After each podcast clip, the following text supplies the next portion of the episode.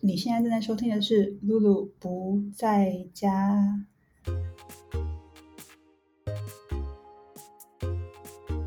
Hello，大家好，欢迎来到最新一集的《露露不在家》。今天呢，我们是要讲一个我个人很喜欢的主题，那就是《子弹笔记》。不晓得大家有没有听过《子弹笔记》？其实是由一位叫 Ryder Carroll 的人创立的。Red carol 因为幼年呢，他患有注意力缺失症，所以他透过反复的实验过后，把这个手写笔记的方式啊，用在这个他自己强化注意力、增加生产力，还有达成预定目标这些方面上。其实他刚开始只是。给自己使用，那其实后来出乎他意料的是，这个子弹笔记的效果对他来讲非常好，在提升他生活的品质，而且也一炮而红。所以他当时呼应了很多的支持者，成立了一个 YouTube 的教学频道，也把这个操作和背后的思路写成《子弹思考整理术》的一本书。所以大家有兴趣的话，其实可以从这本书看到更多关于子弹笔记的内容。那今天呢，我们邀请到 Sonia 来和我们分享她自己做子弹笔记的心得。然后我们会从刚开始是在怎么样的契机下接触到子弹笔记，还有。一般人最困惑的是说，子弹笔记需要准备怎么样的工具？我们要怎么样去设定属于自己的符号系统和区块？那还有执行的过程中会不会很困难？因为有人想到说，好像每天都要写，就是一件很麻烦的一件事情。那想要问 Sonia 说，有没有在什么执行上的小技巧跟小撇步可以和我们分享？其实他 run 子弹笔记也有几年的时间，所以也是蛮想知道，在建立子弹笔记的习惯之后，对 Sonia 的生活带来的转变有哪些。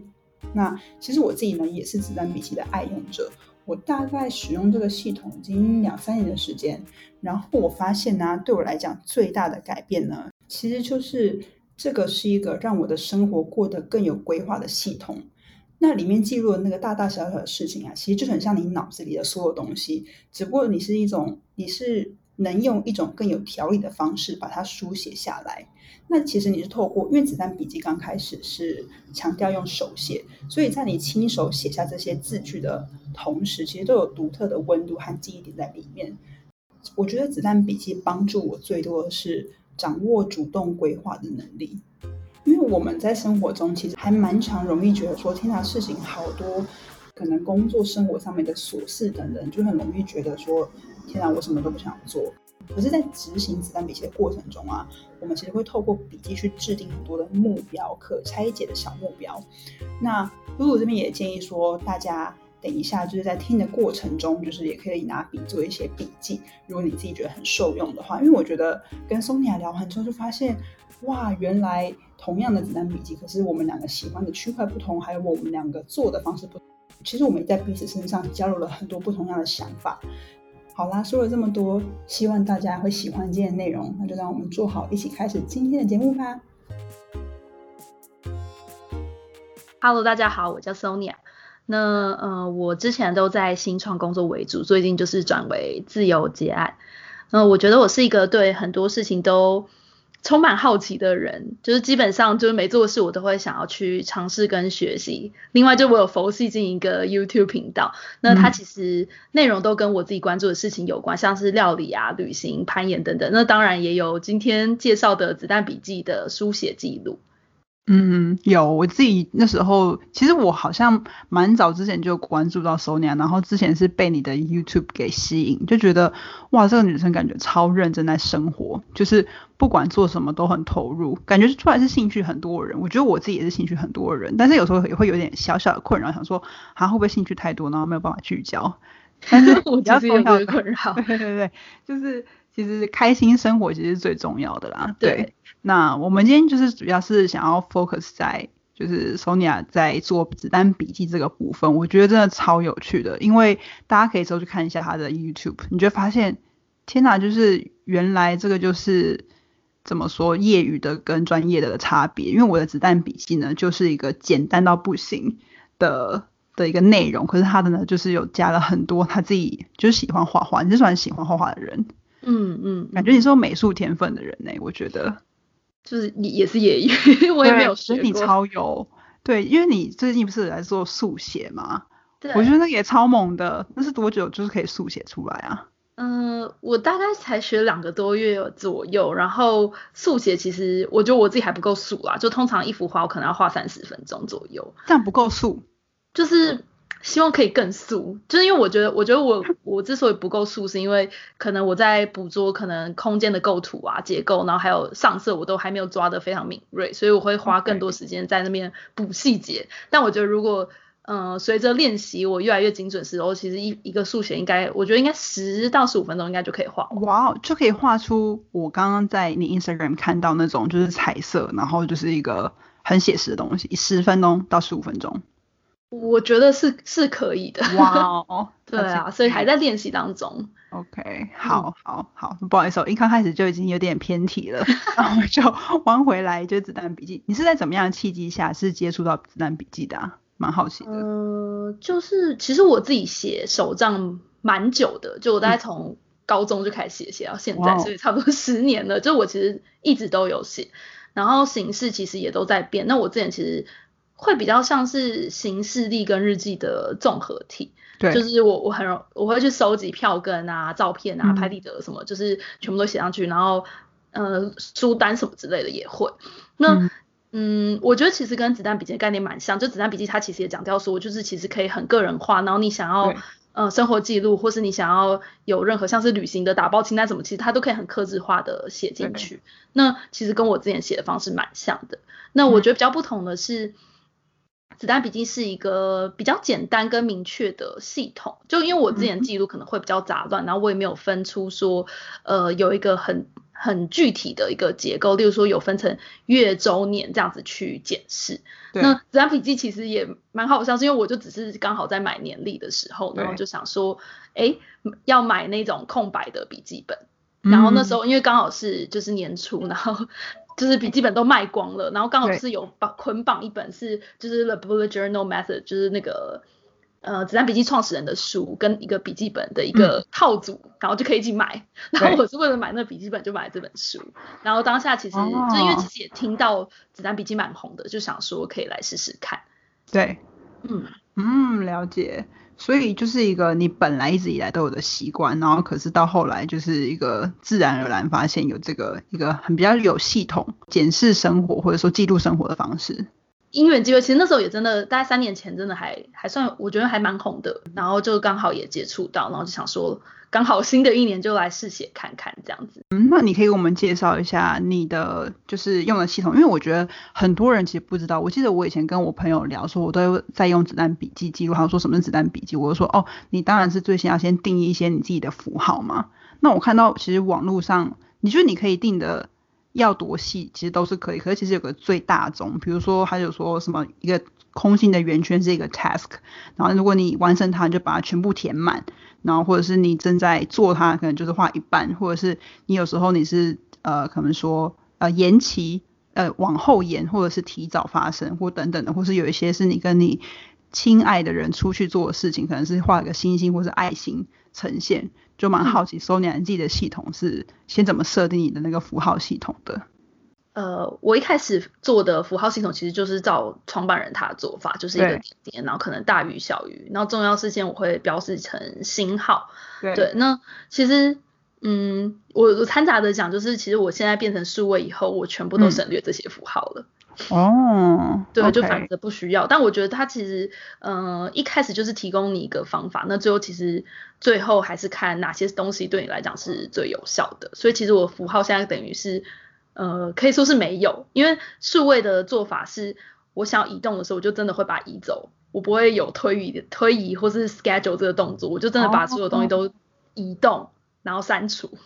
OK，所以，哎，其实这边因为最新一个。在讲子弹笔记的影片，你自己做的是有关把它变数位的嘛？对。对。所以我觉得这个超有趣的，就像你刚刚说，因为你之前是纸本，所以你当你要移动的时候，你必须要手动。对。但是你如果今天数位还是手动，可是变说你可以那个拖拉区块，是不是有点像 Trello 的概念？你有用过 Trello 排程？啊，有有有。对。呃，我我我因为我现在用的是 Good Notes 这个 app 来写，所以其实基本上你就真的是把今天的东西。复制然后删除，也就是剪下然后贴到隔一天，就是其实那个整个逻辑变得还蛮不一样的。那你自己是觉得和之前比起来，你更喜欢现在这样子数位子弹笔记的做法吗？其实我更喜欢，我我花了一段时间是，因为中间当然是有很多不同的逻辑在，但我真的是比较喜欢数位的。我觉得可能是因为我蛮希望我的笔记是很好看，然后很很易读的。然后我我自己对于手写就是。如果要写的好看，或是写的很整齐，这件事情其实它就会花我比较多的时间。那我觉得数位来讲，对我来说最快。那虽然其实我知道子弹笔记的创始人他也会说，哦，呃，现在就是数位时代，大家都原生数位，然后每天被很多资讯轰炸，其实对对对，就希望回到就是手写这个感觉。其实，但我觉得我用数位的子弹笔记本其实没有非常的冲突。就我觉得其实做起来蛮快的，我觉得我觉得整个逻辑跟整个思考架构下其实没有影响到太多。嗯，了解。那你自己在做子弹笔记的时候啊，从以前到现在好了，你的那个区块上，你有做什么样的调整？比如说你刚开始你先可能依照也是作者的做法，然后先做什么样的区块，但到后来你现在执行到现在，你自己有没有精简化一个你觉得你自己其实最喜欢的方式，可以跟我们介绍一下吗？我觉得精简化的话，其实最精简的真的是作者的版本。哦，它还是最简单的。对，因为它真的就是不用画画，不用做任何美编，不用任何东西。那但因为我自己个人就是比较喜欢笔记本，就是很好看，我自己写起来很开心这样子。我的笔记本就在我的手边，然后我自己是用这种牌子，好像是一个叫做 Moleskine 的。哦，我也我有超多本 Moleskine。对对，然后它就很 美，因为子弹笔记真的是你不能买那种有。底线斜线的，你一定要买那种就是点点，它方便你做各种东西的运用，或者是空白的，对。对。那我自己的做法，我先我先那我先跟大家分享一下好了。我都是会先，比如说今年二零二一年，我就会先可能先做一个很大的 section，是把这一整年的，就是每个月的那个日历都先画出来，对。然后之后再可能就是有几个是那种。月的栏位，然后可能你，比如说你现在是三月，可能我现在就知道说，比如说我下一个季度四五六月有一些什么事情，我就可以先塞到那个比较大的区块。那后来当每个月发生，比如说现在是三月，就是我会有一个更细的项目去记录，说三月一号到三三十一号每天要做的事情，这个是一个比较大的方向。然后。我自己也有也会做一些，比如像是什么 movies to watch，就是我想要看的一些电影，或者是 books to read，然后或者什么 podcast to listen 这种栏位。然后跟我自己其实最喜欢，我们之后应该会问 Sonia，就是一个叫做 brain dump 的一个 section，就是 brain dump 就是怎么说 dump 就是倒了，脑中有什么 idea 全部丢出来。对，因为我是有超多，我是蛮多 idea 的人，然后可是我就发现现在如果你不马上把那个东西记下来，它很快就溜走，就稍纵即逝。所以我觉得 brain dump 就是一个我超爱的 session，就是我不一定会局限说，我一定要找出我的笔记本，然后把它放进去，我就可以先坐在手机上，或是直接纸笔，然后下来赶快抄，然后可能用一天，可能最后比如说我每天晚上十点做这件事情，就把所有东西都移到 brain dump。我觉得就是一个非常非常棒的一个 session。那有时候我也会放一些我自己很喜欢的 quote，或者是。嗯，旅行的所见所闻，或者是有一些跟自己加油打气的话。哦，我有一个 section 叫做什么 gratitude diary，就是我每天可能会写下，对对对对，就是什么，呃，I'm grateful today because 什么什么什么东西。所以我觉得子弹笔记对我来讲是一个非常，呃，就是有 self reflection，就是你可以去好好的坐下来，然后去回顾一下你一整天做的事情，然后去有点像是去 recognize 去。承认说哦，我今天其实做了很多事情，然后其实我应该要帮自己拍拍手，然后，然后未来我还有什么事情要做，然后未来要做的事情其实也没有那么恐怖，因为我都可以把它拆解成对更小的步骤，然后一个一个去完成。其实我觉得我的脉络跟作者原本的没有到差太多，就是作者他其实主要。当然，我现在数位就没有缩影页嘛，但它其实基本上就是会有一个 future log，然后再是 monthly log，然后这是再是就是日计划，就是从呃整年可以总览整年，然后再到月再到日。那嗯，我的差我比较特别的应该是我月计划的部分，我会结合反呃应该诶不对。我的 future 我比较不一样的是，我的 future log 会结合反思，就是我 future log 可能就像你刚刚说的，一二三四五六全部都会先把一些可能很滞后事件我都会写在这边。对。那我同时在每个月结束的时候，我会挑一个我很喜欢的照片放在里面，然后我同时会写一个整个月的总结，我会把它写在 future log 那边。嗯哼，然后再来是，呃，在一年年初的时候，我都会写下每年的目标。那目标我都会分成好几个呃部分，可能就是健康啊、职涯什么各方面，那我都会写下来。然后我觉得，嗯，好处在于说。就真的其实需要花一点时间思考，说目标到底什么，然后就是他可能怎么执行。那这时候我可能就会思考说，可能健康我想要达成什么样的目标，例如说可能是运动表现，可能是呃身体的数字，对。那我可能就会先写下来，然后下面我还会在有点像你刚 Brenda，就是无限的发想说，呃，到底要怎么达到这样的目标，然后我都会先拆解。那我觉得在发想这个目标页的时候，就可以很清楚知道说。我有目标了，我也大概先思考过可能可以执行的方式，那之后再安排月跟周跟日的时候，其实就会还蛮容易执行的。嗯，然后再来，我有一个比较不一样的，应该是叫做呃 My Ideal Week，就是嗯，因为我原本在上班，但就是可能其实很大时间就是已经固定，就那时间我就是在公司。对对，那因为现在成为自由工作者以后，我发现其实还蛮需要一个很 routine 的 schedule 给自己。就是好像表面上你是很自由，但你如果完全不管管理它的时候，你就变成很散漫。没 错。所以我其实会去构思，说我可能每周其实都固定有可能上瑜伽课，然后上 pole dance，上什么什么什么的事情，然后什么时间是我固定会跟朋友去咖啡厅读书，然后那一整天我就是要剪片，就是要干嘛，就是我会去规划这个。我这一开始就是工作跟休息的时间都变得就界限很模糊，对，然后我就好像一直都在工作，然后虽然也不会觉得真的特别的累，但就变得好像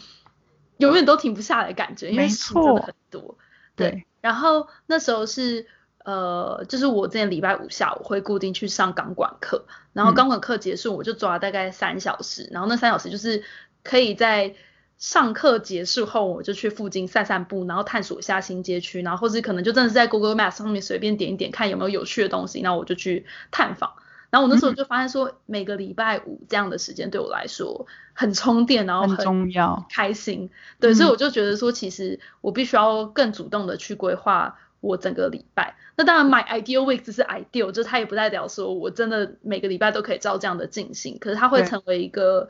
嗯。可可循的标准吧，就是我可以参考说，呃，大概这个时候我就要做什么事情这样。对，对，对，我真的完全懂 Sonia 你刚刚说的感觉，因为我自己就是做，呃，就是远距工作者也是一年多，然后我就发现其实大家都以为就是自由工作、远距工作好像就是你没有 fix schedule，然后好像都很弹性，是没错，可是就变成说你很容易就变得很散漫，或者是你太发散，所以你真的很需要不断的帮自己建立一种就是 routine 感。我会先塞的可能是我一些对我来讲很重要的事情，例如说运动，然后或是例如说，如果我想要吃的健康，我其实需要固定安排一个时间去买菜。嗯，对，那他就是需要去做事情，那我就可能会希望他是固定的，因为如果你没有安排一个时间跟地点给他的时候，他就这件事情就很容易一直被拖延、拖延、拖延，然后最后就不知道去哪里。那对，然后因为那时候我我等于礼拜五是固定一定要去上课，那上课结束刚好就可以。就是探索附近的街区嘛，那我就觉得其实我希望可以比照，就是把这样的事情安排，就可能我会固定，可能礼拜三晚上也是运动，然后礼拜二下午是打拳击，就是其实我会有一个固定的在那里，然后就变成说我每周其实还是有点像有个课表在，那当然就是因为毕竟我们也是比较 生活刚好现在比较有弹性，所以我还是可以接受它的变动，我也不会觉得如果我这个礼拜跟我的 idea 会有什么差别。呃，就是落差很多的话，我会我也不会觉得不开心，我只是觉得它就是一个参考的基准，然后我会尽量照着它。就是如果我没有别的计划的话，对，因为它就真的是一个尺吧。就是如果今天又是到礼拜二，或又是到礼拜一，我会知道说我这天大概打算怎么规划。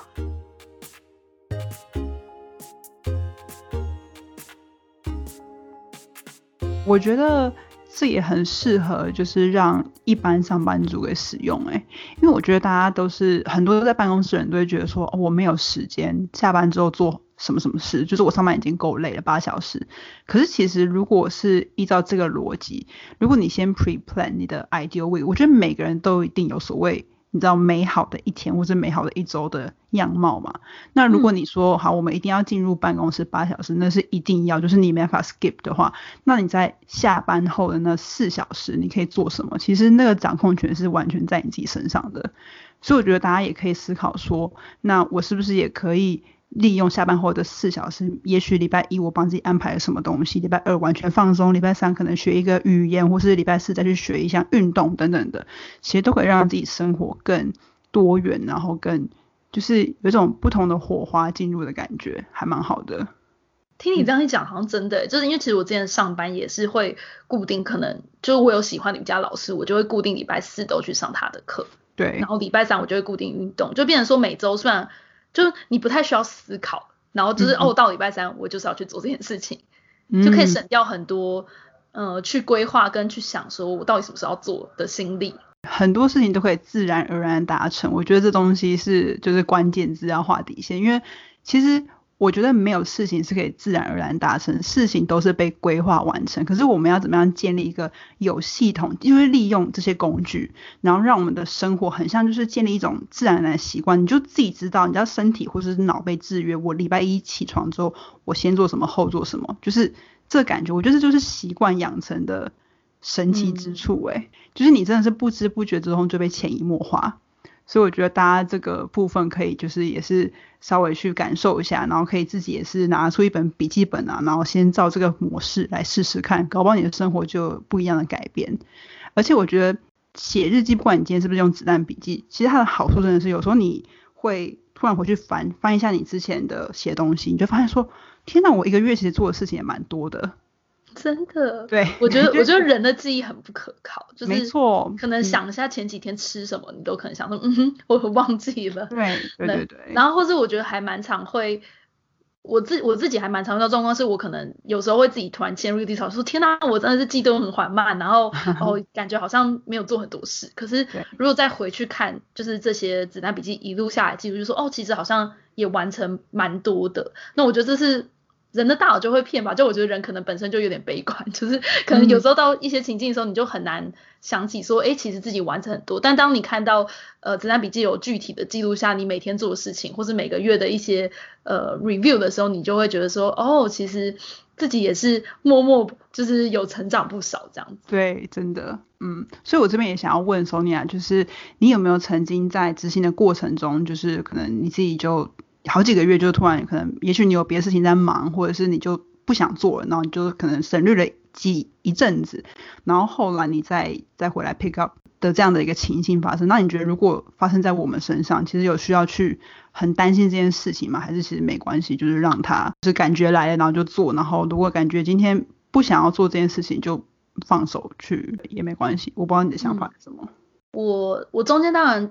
多多少少都还是有就是停下来。没写的时候，但我后来都会觉得，就是重拾笔记，然后再开始写以后，都会觉得还蛮开心的。写笔记会让我觉得生活比较有踏实感，就是我知道我的规划，我也知道我完成的东西。对，然后嗯，我后来其实采用的方式，我觉得其实应该是蛮多人就是觉得说，天哪，我要每天写日记这件事情，简直就是它本身就变成一个很负、很负、很有负担的一件事。对。对，那有一个方式叫做习惯堆叠。那简单来说，就是你可以找一个你每天做的旧习惯，然后把可能写子弹笔记这个新习惯叠上去。嗯，就像呃，我我自己现在有在自学西班牙文，然后我做的方式就是，我每次在大众运输工具的时候，我就会打开 App 学西班牙文，然后这件事情就会让我不需要去烦恼说我我要规划我几点。或早上起来什么时候要学西班牙文几小时，反正只要我通勤我就学西班牙文。对对对。然后所以呃要变成天天学西班牙文这件事情就变得蛮简单的。嗯，是不是在那个原子习惯里面提到的概念呢？对，但我我那时候看原子习惯以后，发现说，哎，我这件事情我其实已经默默执行很久，但我没有想过它叫做习惯堆叠，本身就真的已经就已经把把都把蛮多习惯都。跟我旧有的东西捆绑在一起。嗯哼。那像是写子弹笔记，因为我现在是数位，所以我直接用 iPad 看，然后我是会直接在吹头发的时候直接看，就每天都要吹头发，所以我每天就会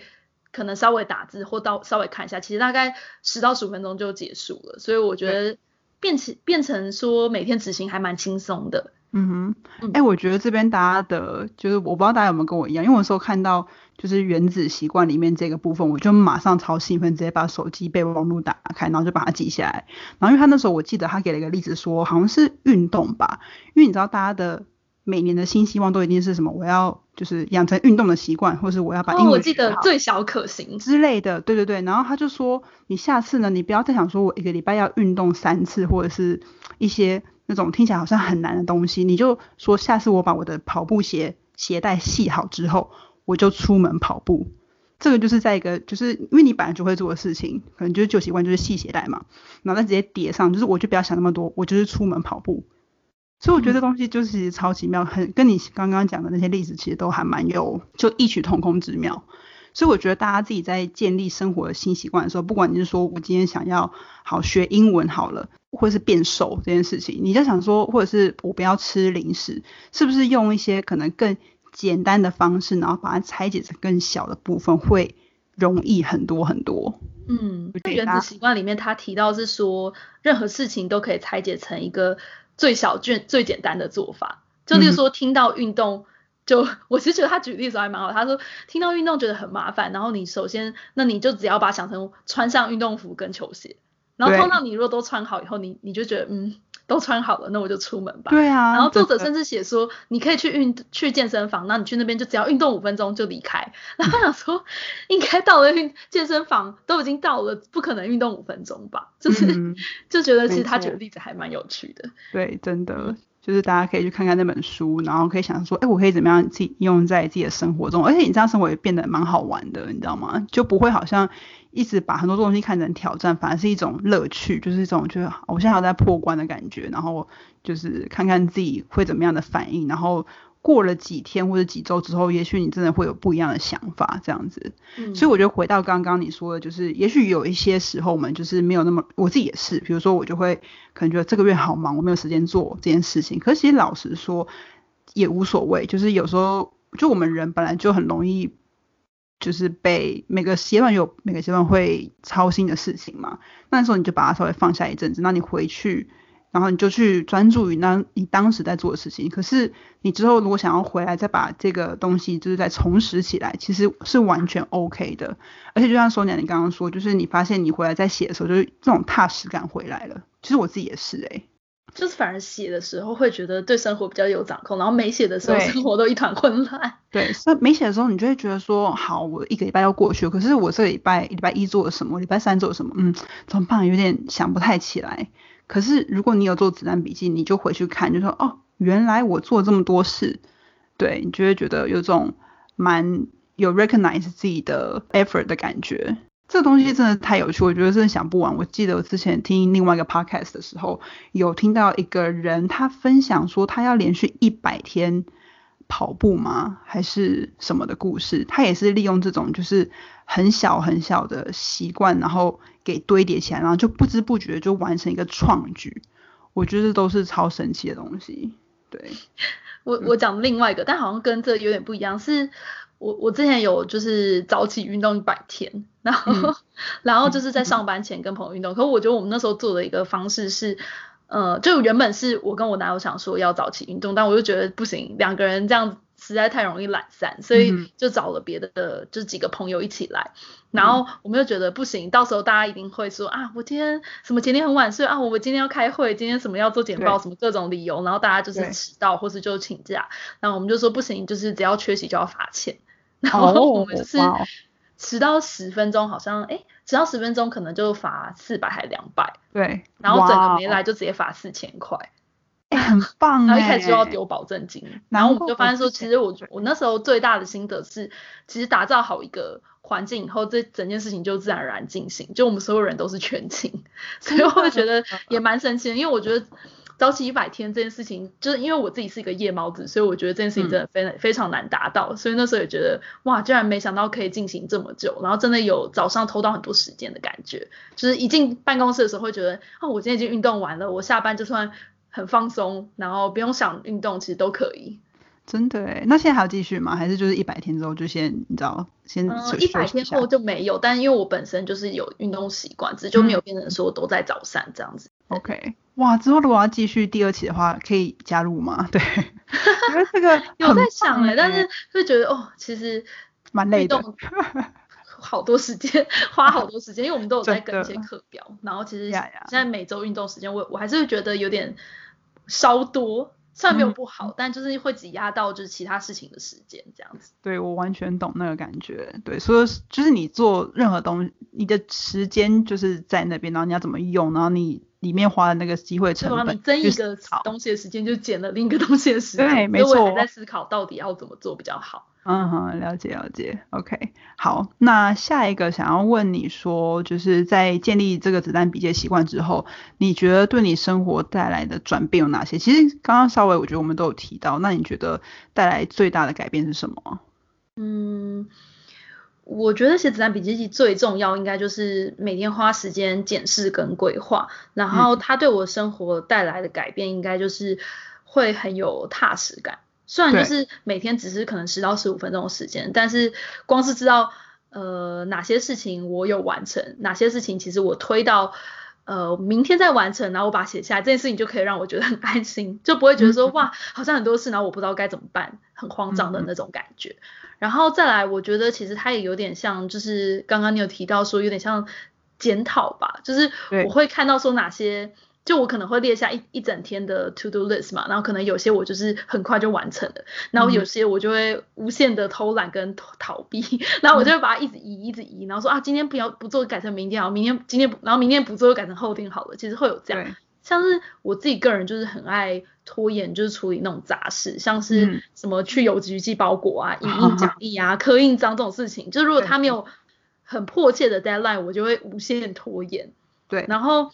透过在写子弹笔记，因为我每天都要写嘛，那这个东西如果我没有完成，它就不会被就是打叉，就是不会完成，那我就会把它移到下一天，所以我就会很有意识的观察到说，哎，我其实一直在拖延这类的事情，然后在发现这样的情况以后，我就会把这类的 task 我都会把它集中在一天搞定，就是我，然后还有一个我觉得也很有帮助，是我会事先查好，就是。每个点要做的交通，然后或者说他需要准备的东西，我会全部把它列下来。因为原本我我觉得最讨厌做这件事情，就是例如说，假设我要去申请自然人凭证，我可能就想说啊，所以我是不是要带身份证啊？啊，是不是又要去什么什么哪一个局？然后可能搭搭大众交通工具很很麻烦之类的。然后变成说，呃，我就会把拆解成可能一一整天一次把这些事情一起做完，然后还有它的交通，这样就会让我觉得。好像做这些事情没有这么麻烦，因为我之前已经规划好了。嗯，对。哎，我完全懂哎，我真的很也很讨厌做杂事。对，但是他就得做。对，没错。所以你要让它变得好玩，或是你把它集中，然后一次破解，你就觉得天哪，太有成就感，太爽了。或者也没那么难。如果分散在一天，可能就是一天做，然后可能星期四又做，星期星期天又做，我就会觉得啊，怎么那么烦，每天都有这种事情要做，很讨厌。对。把他们集中在一起，就变得蛮轻松的。我刚刚听你分享，我也觉得你刚刚有提到说是一个还蛮好检视你自己藏在哪个环节，就是很长，比如说卡关的一个好方法。就比如说你自己就很常发现说，我可能在就是在处理某一项任务的时候，我很长就是都要拖延，所以你就可以去检讨一下，说为什么拖延，拖延真正原因到底是什么。所以我觉得这也是把它写下来的好处之一。然后我想要跟就是大家分享说，因为我在今年年初的时候啊，我有做一件事情，就是我每年年初我都会做什么 Goodbye 2020，然后什么 Hello 2021这种东西。然后因为我其实在去年也做了一样的事情，所以我就在每年年初我都会想说，我对今年的我有什么期许，然后也检视一下去年那一年就是什么有达到，什么没有达到。我就发现有一个超级。就是有点让我起鸡皮疙瘩的东西，可能我去年就写说什么，我希望可能在感情上面啊，就是说遇到一个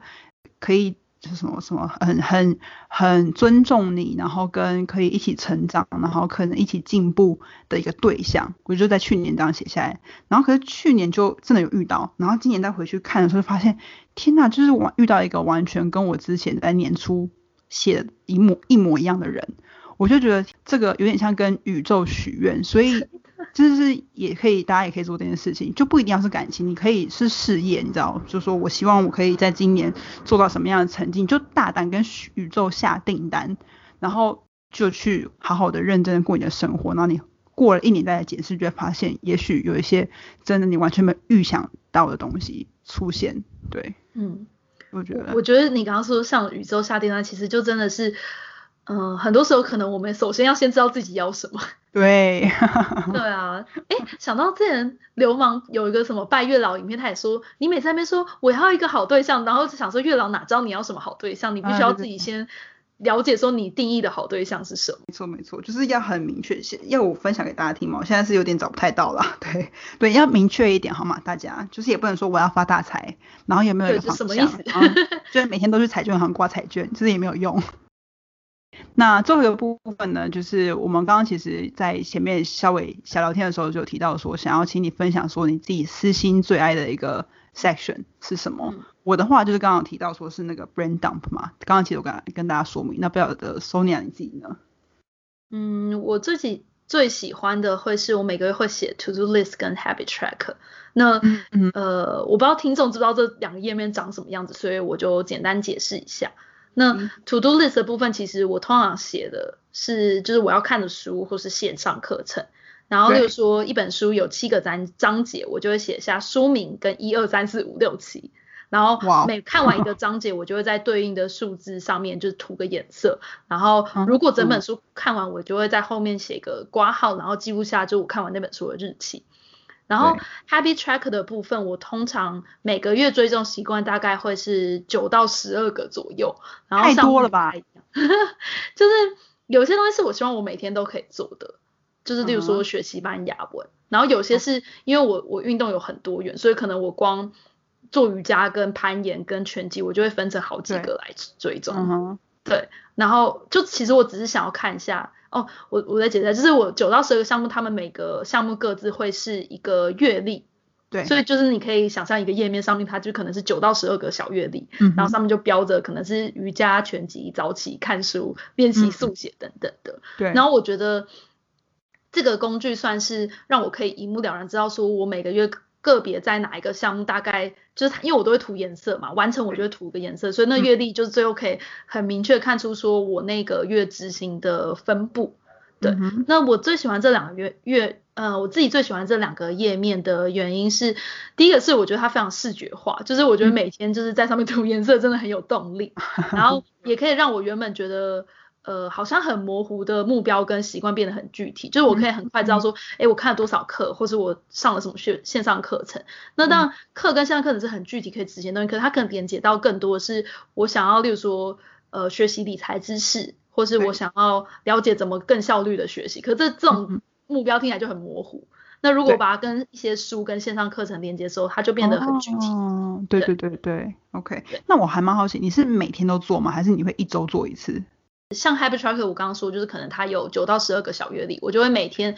点开 Habit Tracker 那个页面，然后在当当天的那个日期当天是那一天我哪些东西完成，然后就点就是检视十二个月历，然后分别在我那天有做的事情上面涂颜色这样子。我会问的原因就是因为我的 Happy Tracker 都是很不被我就是重视的一个 一个部分，我就发现我做 Happy Tracker 就是一个比较，它可能不是呃我比较。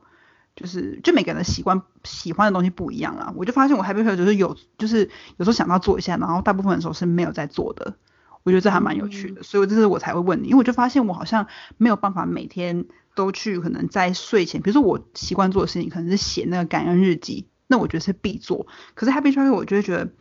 好像对我来讲就没有那种一定要把格子涂满的感觉。